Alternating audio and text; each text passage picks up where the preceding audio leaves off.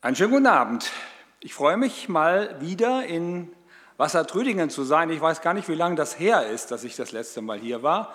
So lange, dass mich schon manche nicht mehr kennen. Also der Martin kannte mich schon gar nicht mehr. Deswegen muss ich mich wahrscheinlich noch mal vorstellen hier.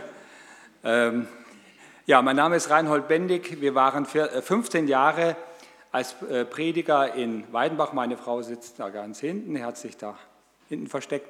Ähm, Genau, in der Zeit war ich schon ab und zu immer wieder hier. Inzwischen sind wir zwei Jahre im Ruhestand und wohnen jetzt in Gunzenhausen. Rentner sein ist eine schöne Sache. Damit hätte es eigentlich gleich anfangen können, bevor man da diese ganze Berufswelt hinter sich bringt. Am besten gleich Rentner werden. Äh, ja, man kann seine Zeit frei einteilen. Man ist nicht in so einem Terminplan drin, in diesem Getriebe man kann sich die Dinge raussuchen, die man tut. Das ist sehr schön. Also bedeutet für uns zum Beispiel auf Baustellen arbeiten von unseren Kindern, äh, Enkel hüten und immer wieder mal da und dort einspringen, wo wir gefragt werden, auch zu Diensten. Ähm, ja, das ist eine wunderbare Sache, aber Rentner sein ist ja auch der gefährlichste Beruf der Welt. Den hat nämlich noch keiner überlebt. Ja. Schön. Ja, ich freue mich, dass Sie da sind, jetzt in der Urlaubs- und Ferienzeit. Ne? Ich glaube, dass auch die Reihen etwas gelichtet sind gegenüber sonst. Und ich freue mich mit Ihnen heute über ein Thema nachzudenken, über die Wunder Gottes. Und zwar lese ich uns dazu zwei Verse aus dem Psalm 72. Das ist ein langer Psalm, ich lese jetzt nur den Schluss davon. Da heißt es, gelobt sei Gott der Herr, der Gott Israels, der allein Wunder tut. Gelobt sei sein herrlicher Name ewiglich und alle Lande sollen seiner Ehre voll werden. Amen, Amen. Dieser Psalm ist eigentlich ein Gebet für den König, dass also der König Israels gerecht regiert dass Gottes Segen auf dem Lande ruht, dass Frieden im Lande herrscht, dass eine gute Beziehung zu den Nachbarvölkern besteht, dass der König ein Herz hat, auch für die Armen und Hilfsbedürftigen und so weiter. Und am Schluss kommt nun noch einmal dieser Blick auf Gott, der zeigt, Gott ist es, der das Wesentliche schenkt, der das gibt, was die Lebensgrundlage ist und der eben Wunder tut. Gott tut Wunder und darüber wollen wir, wie gesagt, nachdenken. In der Schule gibt die Lehrerin einen Auftrag, alle Schüler sollen mal die sieben Weltwunder aufschreiben. Und so sitzen die Schüler und überlegen und büffeln, wie war das nochmal mit den sieben Weltwundern? Da gab es doch diese Pyramiden ne, von Gizeh, die Zeus-Statue in Phidias, der Artemis-Tempel in Ephesus, das Grabmal das, äh, von Mausolon und so, die hängenden Gärten von Babylon und so geht das weiter und man sieht da wieder so kleine Rauchwolken über den Köpfen aufsteigen, weil sie also schwer am Überlegen sind. Äh, schließlich äh, sind scheinbar alle fertig, nur ein Mädchen sitzt da noch und, und überlegt wohl noch. Und die Lehrerin geht dann zu ihr hin und uns äh, fragt, und was hast du denn aufgeschrieben? Und sie sagt, sieben Weltwunder. Sehen, hören, riechen, fühlen, schmecken, lachen, lieben. Ja, dieses Mädchen hat etwas Wichtiges erkannt. Wir suchen die Weltwunder oft in großen Gebäuden, in Denkmälern. Wir fahren um die ganze Welt, um diese Weltwunder zu bestaunen und vergessen oft, dass die großen Wunder Gottes ganz im Kleinen da sind, in dem Alltäglichen, was wir als ganz normal ansehen und was dann oft doch nicht so normal ist, wenn es mal nicht funktioniert damit. Wenn diese ganz einfachen Dinge nicht funktionieren, haben wir ein Problem. Und tatsächlich sind für die Schreiber der Bibel Wunder nicht nur die Dinge, wo die Naturgesetze außer Kraft gesetzt werden, wie zum Beispiel, dass Jesus auf dem See geht oder der Petrus und so, sondern Wunder in der Bibel bestehen gerade darin, dass die Naturgesetze funktionieren und dafür sorgen, dass Leben überhaupt möglich ist. Im Psalm 119 heißt es, öffne mir die Augen, dass ich sehe die Wunder an deinem Gesetz. Das bezieht sich natürlich zunächst mal auf die Tora, also auf die fünf Bücher Mose, aber man kann es durchaus auch auf die Naturgesetze beziehen, die Wunder in den Naturgesetzen, in, dem, in der Schöpfung Gottes. Und darum tut es uns gut, einmal diese Wunderwerke genauer anzuschauen. Dazu muss man manchmal innehalten, sich Zeit lassen und die Dinge genauer anschauen. Zum Beispiel das Sehen. Wir sehen. Also ich sehe mehr als Sie jetzt gerade. Sie schauen hier nach vorne, Sie sehen die Wand hinter mir. Ich sehe noch viel mehr inzwischen. Da draußen die Bäume und die Gärten und so, die Autos. Äh, es ist unglaublich, was wir mit einem Blick wahrnehmen können. Das Auge ist ein wahres Wunderwerk. Es ist das Fenster zur Welt. Und wie gesagt, wir sehen sehr vieles und vieles auch sehr oberflächlich. Darum tut es gut, immer wieder auch mal innezuhalten und Dinge genauer anzuschauen. Zum Beispiel eine Blume und zu sehen, wie schön sie ist. Kinder machen das ja, ne? die können sich also ewig mit so einem Käfer beschäftigen. Ne? Die gucken und schauen und laufen hinterher äh, und betrachten das sehr genau. Oder Bäume, auch Bäume sind ja manchmal ganz urwüchsige Gestalten. Äh, bei uns in Triesdorf, da gibt es ja das Schloss da oder ehemalige Schloss und was ja Hochschule ist jetzt. Und da gibt es die Alleen. Ne? Viele waren ja schon in Triesdorf, oder? Wer war schon mal in Triesdorf? Ja, auch alle, fast alle. Und ein Teil von dieser Allee, das sind ganz uralte Bäume. Es sind, glaube ich, Linden, oder? Gudrun, weißt du das noch? Ich meine, es sind Linden. Ja? Die sind also richtige Ruinen, Baumruinen und trotzdem sprießt da immer irgendwo noch was Frisches hervor.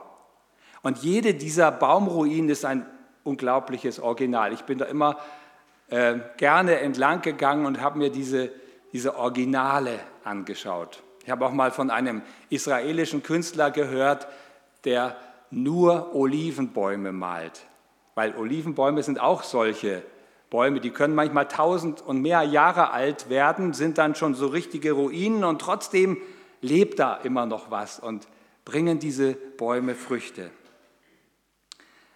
Das Sehen, ja, ein Wunderwerk ist das, unser Auge. Und es ist gut, wenn wir immer wieder das ganz, wenn wir Dinge ganz bewusst anschauen. Dann das Hören. Vor einer Woche ungefähr äh, sprach ich mit einem Mann und er erzählte ja, dass er immer schlechter gehört hat und dann bekam er ein Hörgerät. Und er sagte, boah, das war Wahnsinn. Plötzlich merkte ich, wir haben ja Vögel im Garten. Ich kann die Vögel hören. Die habe ich schon lange nicht mehr gehört. Ja, also was für ein Geschenk zu hören, denn durch das Hören lernen wir ja auch das Sprechen. Und durch Hören und Sprechen ist ja eine besondere Kommunikation unter uns Menschen möglich. Ne? Sonst könnten wir uns nur durch Zeichensprache verständigen oder sonst wie, und das wäre doch sehr begrenzt. Also Sprache ist schon etwas ganz Reiches durch Hören, durch Sprechen. Ähm, ja, und es tut gut, auch immer wieder mal bewusst Dinge anzuhören. Wir, zum Beispiel Musik, wir werden ja berieselt heute. Oft läuft irgendwo nebenbei irgendein Radio oder, äh, oder über YouTube irgendein so äh, Kanal. Das hört man und hört man dann doch nicht. Ich weiß, früher hat man das gemacht. Ich erinnere mich, als ich meine erste Stereoanlage als Jugendlicher angeschafft habe. Das war etwas ganz Großartiges. Und dann saß man wirklich mal eine Stunde oder so da und hat sich die Stücke angehört, die da äh, liefen. Ja, dann das Riechen. Unsere Nase ist ja auch etwas ganz Wichtiges und Tolles. Unsere Nase kann uns zum Beispiel warnen, wenn da so ätzende Gerüche sind. Das zeigt, es ist Gefahr da, Vorsicht, Rauch und so. Aber mit unserer Nase können wir auch Wohlgerüche aufnehmen, also das Genießen, schöne Gerüche. Wir haben, ich war ja mal auch Prediger in Feuchtwangen, also für die, die mich nicht kennen. Und wir haben damals mal einen Ausflug gemacht an den Bodensee zu so einem Kräutergarten. Und das war wirklich eine Offenbarung. Der Führer, der hat uns dann diese ganzen Pflanzen gezeigt und man durfte dann immer wieder so zwischen den Fingern das so zerreiben und mal dran riechen. Und es war wirklich ein großes Erlebnis, diese verschiedenen Gerüche dort mal wahrzunehmen. Ich habe das dann auch später immer wieder mal gemacht, ähm, so an Pflanzen gerochen. Und ja, riechen ist ja auch wichtig fürs Essen. Ne? Also wenn Essen gekocht wird, dann, dann riecht das natürlich und äh, da passiert schon was in unserem Magen, wenn wir das riechen. Also Essen bedeutet ja nicht nur der Geschmack, sondern eben auch der Geruch. Und ja, es ist schön, wenn, wenn man dann schon das Essen riechen darf. Dann das Fühlen, das Fühlen. Unsere Hand ist ja ein Meisterwerk, ein wahres Meisterwerk. Mit unserer Hand, mit der Hand kann ein Blinder zum Beispiel diese feine Blindenschrift lesen. Ja, das sind nur so kleine Erhebungen im Papier. Und die können das oft in der gleichen Geschwindigkeit lesen wie wir mit unseren Augen. Es ist enorm, wie, wie feinfühlig unsere Fingerspitzen sind und wenn sie auch entsprechend trainiert werden. Und auf der anderen Seite können wir mit unseren Händen unglaubliche Gewichte heben.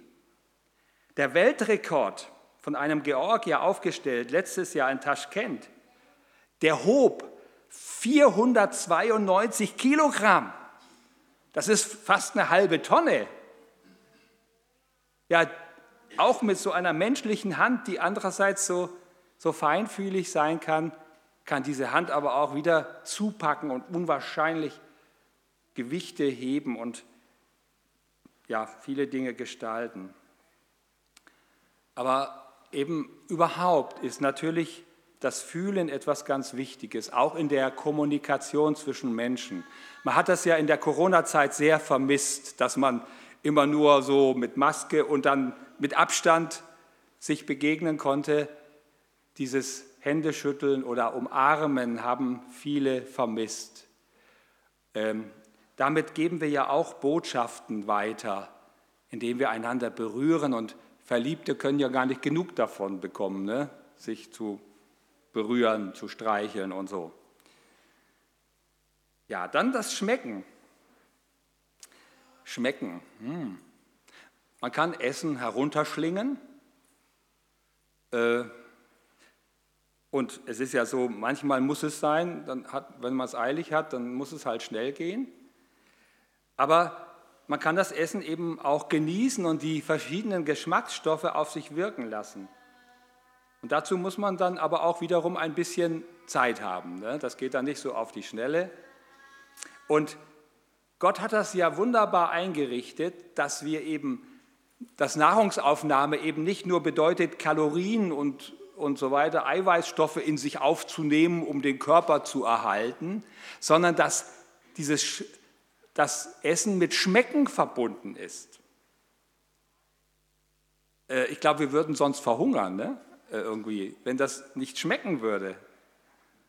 Also das Schmecken hat eine ganz wichtige Funktion für uns, für diese Nahrungsaufnahme und es ist eben auch ein Genuss. Dann das Lachen, das Lachen. Der äh, Salomo schreibt ja, äh, Lachen hat seine Zeit und Weinen hat seine Zeit. Also beides gehört zum Leben dazu. Aber äh, ich bin überzeugt, dass wir nicht dazu geschaffen sind, immer im Tal zu sitzen und zu weinen oder Trübsal zu blasen, sondern dass wir doch immer wieder auch rauskommen aus den Tälern, uns freuen können und lachen können. Uns ist es so aufgefallen, als wir früher ähm, immer wieder mal in der DDR waren. Also manche wissen dass es noch, dass es eine DDR gab. die Deutsche Demokratische Republik. Ähm, und das war oft sehr bedrückend, ne, wenn man darüber kam. Äh, es war manchmal so, man fühlte sich dauernd beobachtet und, und kontrolliert, wurde man ja dann auch an der Grenze. Äh, und es gab halt vieles nicht. Und trotzdem, äh, die Leute haben das oft mit Humor ertragen, diese Situation. Also wir haben auch viel gelacht, weil unsere Geschwister haben dann manchmal so ihre Witze auch erzählt, weil Humor hilft es, schwierige Situationen etwas leichter zu sehen. Also ich will jetzt ein paar Witze sagen, dazu muss ich vorausschicken, für alle, die äh, sich nicht mehr auskennen, Honecker, wisst ihr noch, wer das war? Also das war praktisch der Gegenpol zum Bundeskanzler, der, Staatsratsvorsitzende, so hieß das da drüben. Honecker, der letzte drüben, der also nach, äh, vor der Wende regiert hat, war nicht so sehr beliebt. Da gehen zwei Polizisten miteinander spazieren, fragt der eine Polizist den anderen, und was hältst du von Honecker? Dann sagt der zweite, ja, das gleiche wie du. Hm, daraufhin der erste, dann müsste ich dich, dich allerdings jetzt verhaften. Oder was ist der Unterschied zwischen einer Straßenbahn und Honecker? Die Straßenbahn hat mehr Anhänger. Oder warum ist die Banane krumm? Weil sie 40 Jahre lang einen Bogen um die DDR machen musste. Also Insider wissen, dass Bananen in der DDR immer sehr knapp waren, ein Sondergut war. Ja, also Humor hilft einfach auch schwierige Situationen besser zu bewältigen. Es ist ein großes Geschenk, wenn man Humor hat. Oder Menschen hat, wir sind ja auch nicht alle gleich, aber auch Menschen um sich hat, die, die Humor haben und, und so äh, helfen, Situationen zu entschärfen. Schließlich lieben. Lieben. Lieben ist ja ein großes Wort, dafür, dazu könnte man sehr viel sagen. Aber im Kern lässt sich das zusammenfassen mit einem Wort von Paulus, der gesagt hat, ein jeder achte nicht nur auf das, was ihm selber nützt, sondern auch darauf, was dem anderen dient. Ja, also, dass wir nicht nur an uns selber denken, sondern auch an den Menschen neben uns und ihm helfen, beistehen, beschenken und so weiter. Dazu wieder so eine Geschichte aus der Schule. Der Lehrer sagt den Schülern, jeder schreibt jetzt mal seinen Namen auf einen Zettel und jetzt werft die Zettel mal auf einen Haufen. Also die Schüler haben es gemacht, geschrieben, auf den Haufen geworfen. Und dann sagt der Lehrer so, und jetzt soll bitte jeder innerhalb von fünf Minuten seinen Zettel mit seinem Namen wiederfinden. Jetzt geht das große Gerangel los. Ne? Alle stürzen sich auf den Haufen und mit den spitzesten Ellbogen, die sind als Erste dran und sie wühlen da in dem Haufen rum und so weiter. Der eine hat was, der andere nichts. Und auf jeden Fall nach fünf Minuten haben einige zwar ihren Namen, aber viele auch noch nicht. Und jetzt sagt der Lehrer, jetzt machen wir es mal anders. Alle, die jetzt schon ihren Zettel haben, werfen den wieder auf den Haufen. Und jetzt geht jeder hin, zieht einen Zettel und gibt den Zettel mit dem Namen, der draufsteht, demjenigen, dem dieser Zettel gehört. Und innerhalb einer Minute hatte jeder seinen Zettel wieder. Das ging plötzlich ganz schnell. Das ist ein schönes Beispiel, wie das ist ne, mit der Liebe, dass man eben dann nicht nur an sich denkt, mein Zettel, mein Name und dann die Ellbogen einsetzt, sondern dass einer auch für den anderen da ist und man sich gegenseitig unterstützt. Martin Luther hat diese Schöpfungswunder in, seinem, in seiner Erklärung zum ersten Glaubensartikel wunderschön formuliert. Der erste Glaubensartikel heißt, damit man das auch noch mal sich Erinnerung ruft, ich glaube an Gott, den Vater, den Allmächtigen, den Schöpfer des Himmels und der Erde. Das ist der erste Glaubensartikel. So, und dazu hat Luther geschrieben, ich glaube, dass mich Gott geschaffen hat, samt allen Kreaturen, mir Leib und Seele, Augen, Ohren und alle Glieder, Vernunft und alle Sinne gegeben hat und noch erhält. Dazu Kleider und Schuh, Essen und Trinken, Haus und Hof, Weib und Kind, Acker, Vieh und alle Güter, mit allem, was Not tut für Leib und Leben, mich reichlich und täglich versorgt, in allen Gefahren beschirmt und vor allem Übel behütet und bewahrt, und das alles aus lauter väterlicher, göttlicher Güte und Barmherzigkeit, ohne all mein Verdienst und Würdigkeit, für das ich ihm zu danken und zu loben und dafür zu dienen und gehorsam zu sein schuldig bin. Wer hat das als Konfirmand noch auswendig lernen müssen? Huh, viele. Ich staune. Gut. Und hättet ihr es noch hersagen können? Ja, manche nicken. Okay. Ja, Martin Luther hat die Dinge immer wieder sehr gut auf den Punkt gebracht. Das ist schon enorm.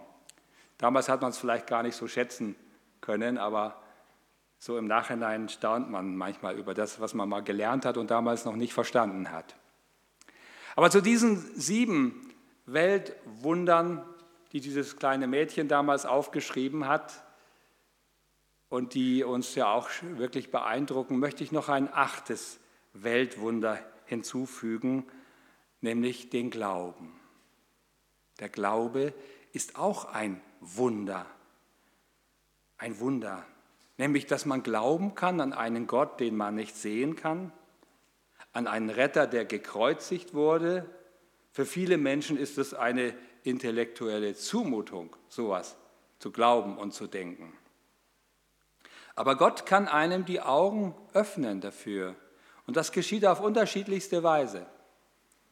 Einer der größten Wissenschaftler der USA, Francis Collins, kam zum Glauben, als er erkannte, dass die Wissenschaft, auf die er sich zunächst mal gestützt hatte, zwar erklären kann, wie etwas funktioniert, wie die Welt funktioniert, aber nicht warum. Und auch keinen Trost geben kann. Als junger Wissenschaftler arbeitete er in einem Krankenhaus und erlebte da viele Patienten und wie sie mit ihrem Leiden umgingen. Und er merkte, er hatte keinen Trost für sie, außer eben das, was man mit, was man mit medizinischen Mitteln tun konnte. Und unter diesen Patienten war eine alte Dame, die äh, Krebs im Endstadium hatte und trotzdem eine ungeheure Fröhlichkeit und äh, eine große Hoffnung ausstrahlte und auch immer wieder davon sprach, von der, ihrer Hoffnung auf die Herrlichkeit.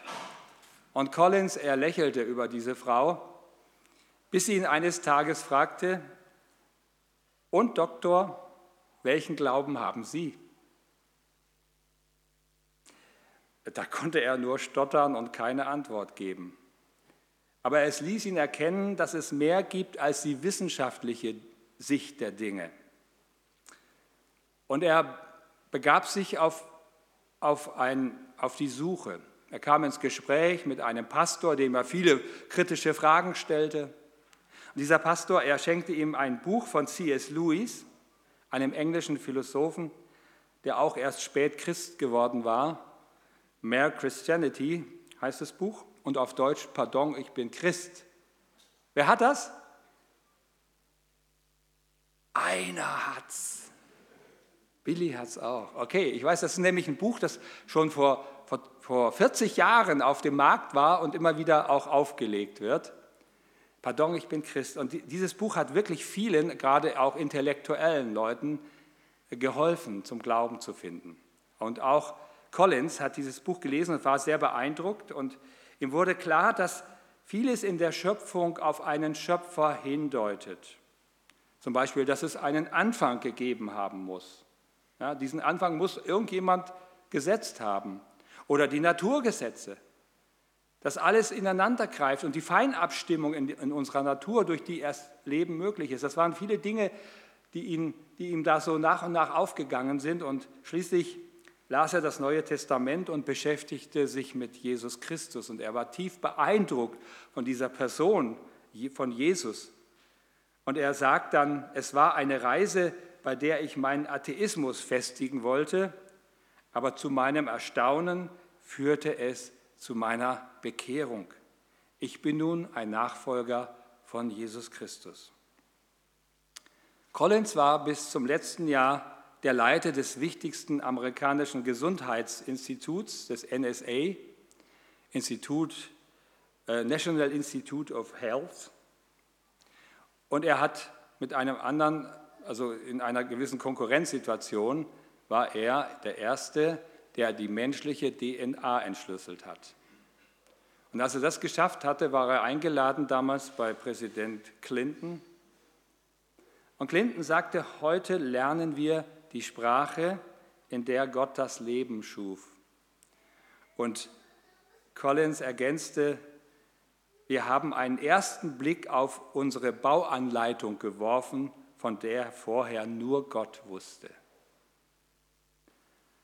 Ja, und er hat dann immer wieder öffentlich Zeugnis von seinem Glauben abgelegt, auch äh, oft vor Studenten an Universitäten hat er von seinem Glauben berichtet und sich auch den Fragen gestellt.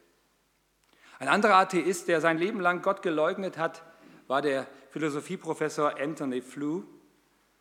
Er kam am Ende seiner Wirksamkeit zum Glauben an Gott. Und zwar auch dadurch, dass er erkannte, dass vieles in unserer Welt nur entstanden sein kann, überhaupt die ganze Biologe, Biologie entstanden sein kann durch einen intelligenten Geist dass das nicht durch, einfach durch Zufälle äh, entstanden sein kann. Und Anthony Flew, äh, verwandte einen interessanten Vergleich. Er sagte, angenommen, da sind Menschen auf einer einsamen Insel, auf einer großen Insel, und diese Menschen haben noch nie andere Menschen gesehen und glauben, sie sind die einzigen Menschen auf der ganzen Welt. Eines Tages wird ein Radio angespült. Die äh, Bewohner schauen das Ding an und staunen und, und nachdem sie das Ganze so getrocknet haben, plötzlich kommt aus diesem Kasten, kommen Stimmen und Musik. Sagen Sie, komisch, woher kommen diese Stimmen, woher kommt wohl diese Musik? Offensichtlich, die Wissenschaftler haben sich dann damit beschäftigt und den Kasten genau untersucht. Offensichtlich sind das diese Teile, die in diesem Kasten drin sind, erzeugen die diese Stimmen und diese Musik. Und ganz findige Techniker haben dann dieses Radio genau nachgebaut.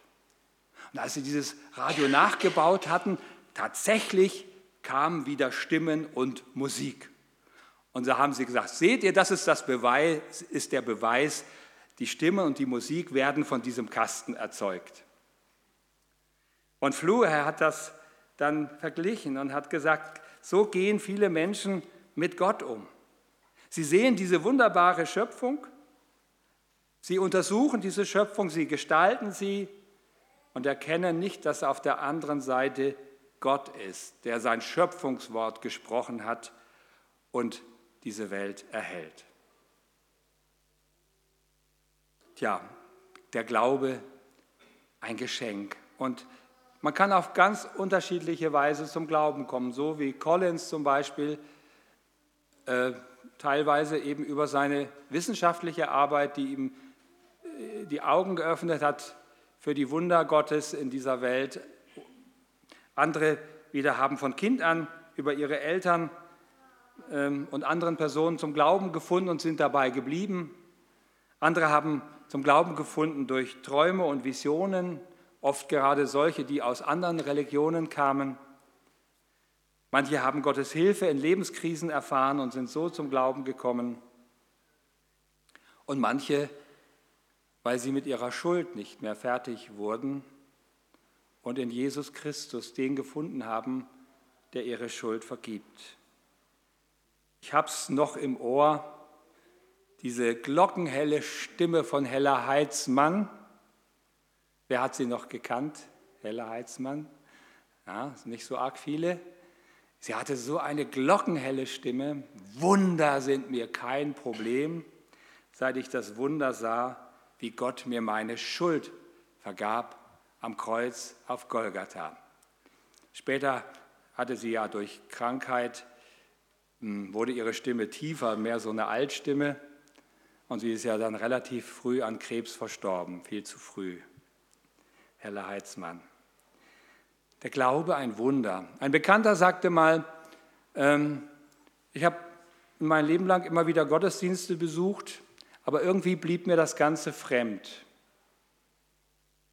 Ähm, doch eines Tages bei einer Predigt, da war es so, als wenn mir ein Brett vom Kopf genommen wurde. Auf einmal war alles klar. Ja, auf einmal war alles klar. Die Geschichte mit Jesus, der Glaube an Gott.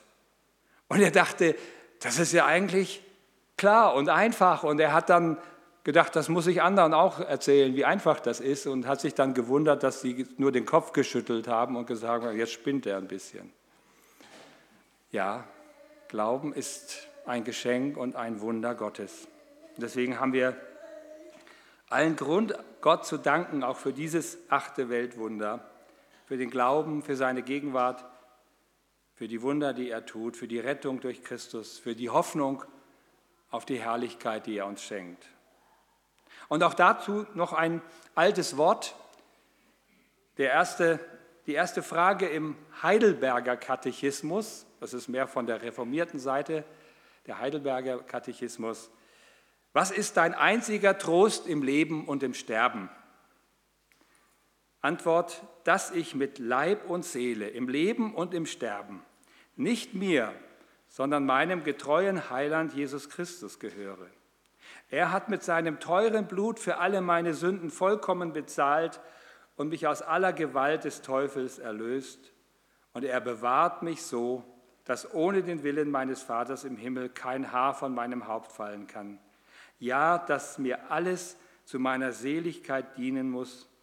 Darum macht er mich auch durch seinen Heiligen Geist des ewigen Lebens gewiss und von Herzen willig und bereit, ihm fortan zu leben. Dieser Glaube gibt Geborgenheit auch über den Tod hinaus. Und da können wir nur danken und loben, wie gut wir es haben. So einen genialen Schöpfer, aber auch einen Vater im Himmel, zu dem wir kommen können und einen Erlöser, bei dem wir unsere Schuld loswerden können. Wir beten. Herr Jesus Christus, wir danken dir, wo du in unser Leben hineingekommen bist und wo du uns die Augen geöffnet hast, dieses Brett vom Kopf gerissen hast, dass wir den Vater und dich erkennen und das, was du uns schenkst. Ja, und ich bitte dich, dass diese Erkenntnis wächst, auch in unserem Land wieder ganz neu, wo viele meinen, sie seien wissenschaftlich und könnten nicht glauben, dass ihnen wieder neu die Augen aufgehen. Aber danke eben für die Gaben, die du uns gibst, über die wir gesprochen haben, die Wunderwerke der Schöpfung an uns. Und lass sie uns gebrauchen zu deiner Ehre. So bitte ich dich für jeden von uns, geh du mit ihm auch durch diese neue Woche, schenk du Kraft und Gelingen zu allem Tun. Und wir rufen dich gemeinsam an, wie du uns gelehrt hast. Vater unser im Himmel, geheiligt werde dein Name, dein Reich komme, dein Wille geschehe, wie im Himmel, so auf Erden. Unser tägliches Brot gib uns heute und vergib uns unsere Schuld, wie auch wir vergeben unseren Schuldigern. Und führe uns nicht in Versuchung, sondern erlöse uns von dem Bösen. Denn dein ist das Reich und die Kraft und die Herrlichkeit in Ewigkeit. Amen.